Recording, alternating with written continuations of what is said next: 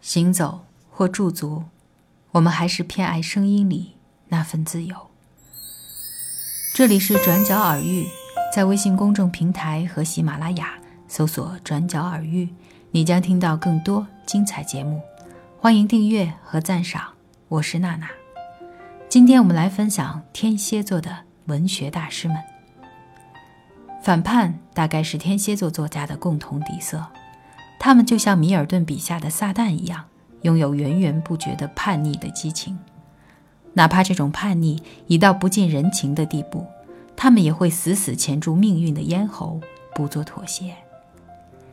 济慈，济慈有一种冷眼旁观的激情，他认为诗人应该像莎士比亚那样，有能力排除内外世界各种干扰。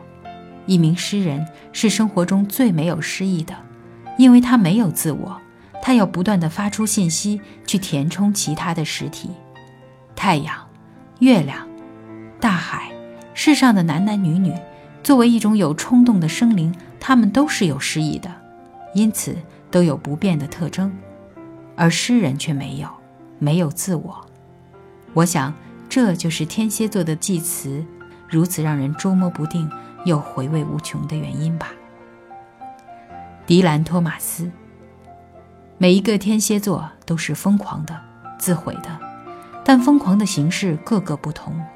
疯狂的迪兰是二十世纪英语世界绝对名列前茅的诗人，他那点石成金的语言魔力吸引了无数粉丝。迪兰没上过大学，他那种自傲糅杂着自卑的心理，使得他们行为乖张、言语癫狂。三十九岁时，他因连喝了十八杯威士忌而暴毙。然而，伟大诗歌让更多读者愿意选择忽略他的疯狂，聆听他的高贵。乔治·艾略特，在英国小说史上，他的名字是和简·奥斯汀、狄更斯放在同一行列的。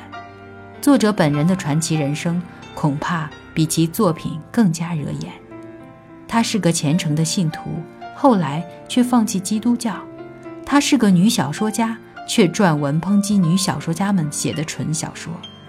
她生活的维多利亚时代是温柔敦厚、坚持清教徒式生活准则的时期。然而，她却与有妇之夫过起了非法同居的生活，离经叛道。她将近四十岁才开始小说创作，却成了首屈一指的小说家。屠格涅夫，天蝎座当然是叛逆的。优美的屠格涅夫也不例外。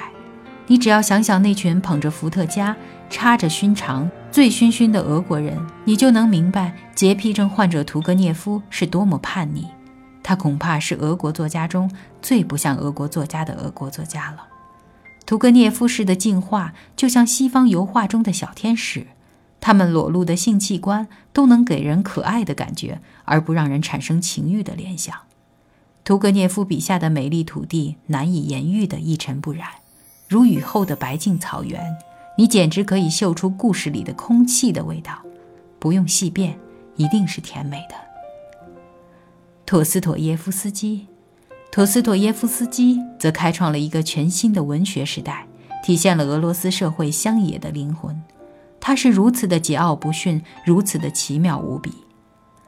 妥氏一生都在弹奏令人站立的不和谐的声音，他怀疑一切为世人认可的规则，他怀疑常识、科学、理性，怀疑二二得四这样一种似乎毋庸置疑的常识。就像卡拉马佐夫兄弟成了考验文学青年的试金石，首先你得有这个耐心读完。安德烈·别雷，在眼高于顶的纳博科夫眼中。安德烈·别雷的长篇小说《彼得堡》是与普鲁斯特的《追忆似水年华》、乔伊斯的《尤利西斯》、卡夫卡的《变形记》相提并论的二十世纪西方四大名著。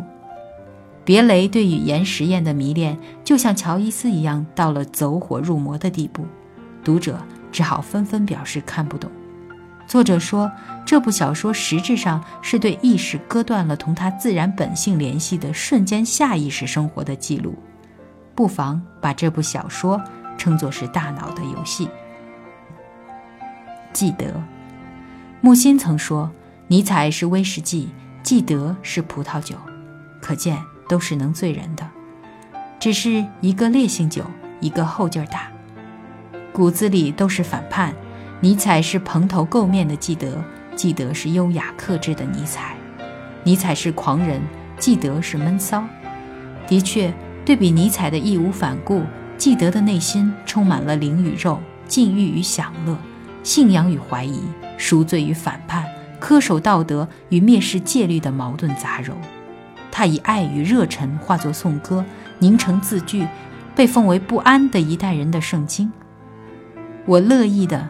责斥我的肉体在惩戒中比在过失中感到更大的喜悦。我曾那样的陶醉在不仅为罪恶而罪恶的自傲中。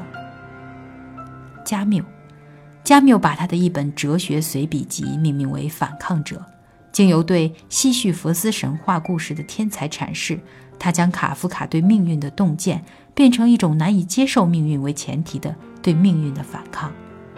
莫尔索这个惊世骇俗、离经叛道的局外人，面对母亲的死亡，他拒绝悲伤；面对法律的审判，他拒绝认同；面对装模作样的牧师，他拒绝忏悔。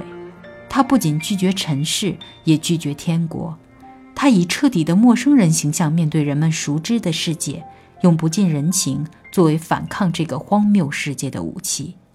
局外人因此成为了叛逆期青年的代言人。一度火爆到开坛不说局外人，读尽诗书也枉然的程度。这期节目的主要内容来自澎湃新闻，感谢你的收听，我们下期再会吧。